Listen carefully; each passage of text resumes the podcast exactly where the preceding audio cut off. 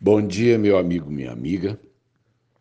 A gente vê a história dos outros, né? E a gente às vezes não pensa que também nós estamos fazendo a nossa história. E nesses dias de leitura bíblica do Novo Testamento, eu estou passando pela história do Pilatos. E Pilatos é uma figura tão contraditória. A gente sempre que se refere a Pilatos, a gente lembra de alguém omisso, de alguém que preferiu lavar as mãos, a sujar as mãos, né? Hum, e fazer a coisa certa. Tem até ditado popular, né? né? Que o fulano está que nem Pilatos no credo. Ele entrou no credo apostólico, né? Padeceu sob o poder de Pôncio Pilatos. Falei, coitado do Pilatos. Gente, eu não queria entrar para a história como um Pilatos. Eu então, às vezes me pergunto, como é que será a minha história? E a hora que eu partir, que eu fechar meus olhos, qual será a história que eu vou deixar para as pessoas contarem com meu nome, né? E na leitura dessa semana, eu passei por um episódio na, na, na história do Pilatos.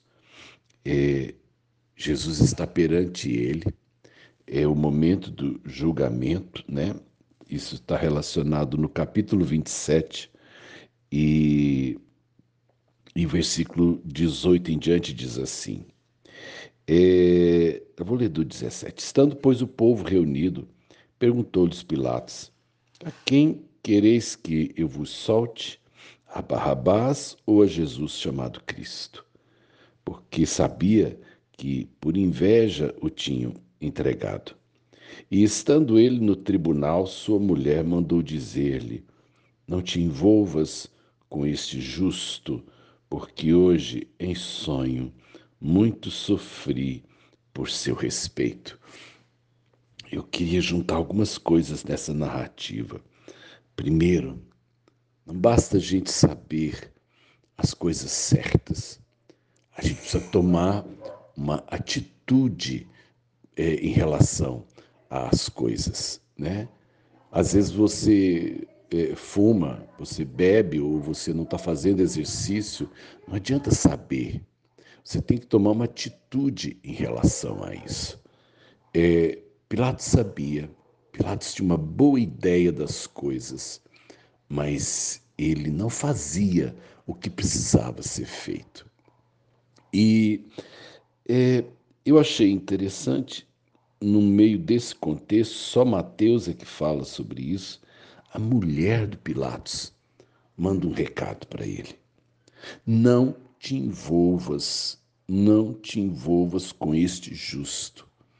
A mulher dele está falando que Jesus Cristo é reto, que Jesus Cristo é um homem verdadeiro, mas ela mesma diz: não se envolva com ele. E ela diz: porque eu sonhei, eu sonhei é, hoje é, e sofri muito por seu respeito. E eu queria nesse momento aqui é, honrar a, a, a esposa que eu tenho, porque a voz dela é uma voz que me ajuda muito. Às vezes eu não enxergo algumas coisas que ela enxerga. E a mulher de Pilatos fala que Jesus é justo, fala que ela está sofrendo por aquilo e para que ele não se envolva.